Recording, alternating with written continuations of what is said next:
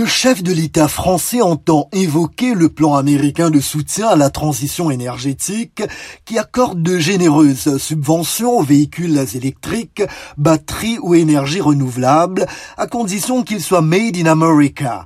Paris cherche des exemptions pour quelques industries européennes.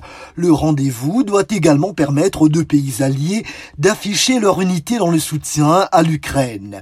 Ce mercredi, après avoir parlé de coopération spatiale avec la vice-présidente Kamala Harris, en présence des astronautes français Thomas Pesquet et Sophie Adenau, d'environnement avec des parlementaires américains et de nucléaire civil avec des acteurs de la filière, Emmanuel Macron s'adressera à la communauté française puis retrouvera en compagnie de son épouse Brigitte Macron, Joe et Jill Biden pour un dîner privé.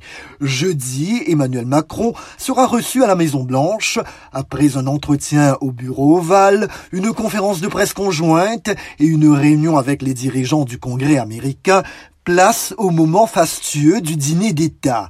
Vendredi, il se rendra à la Nouvelle-Orléans, la ville de Louisiane, pour des rencontres dédiées à la francophonie. Cette visite d'État est la deuxième pour Emmanuel Macron, qui a été l'invité d'honneur de Donald Trump en 2018.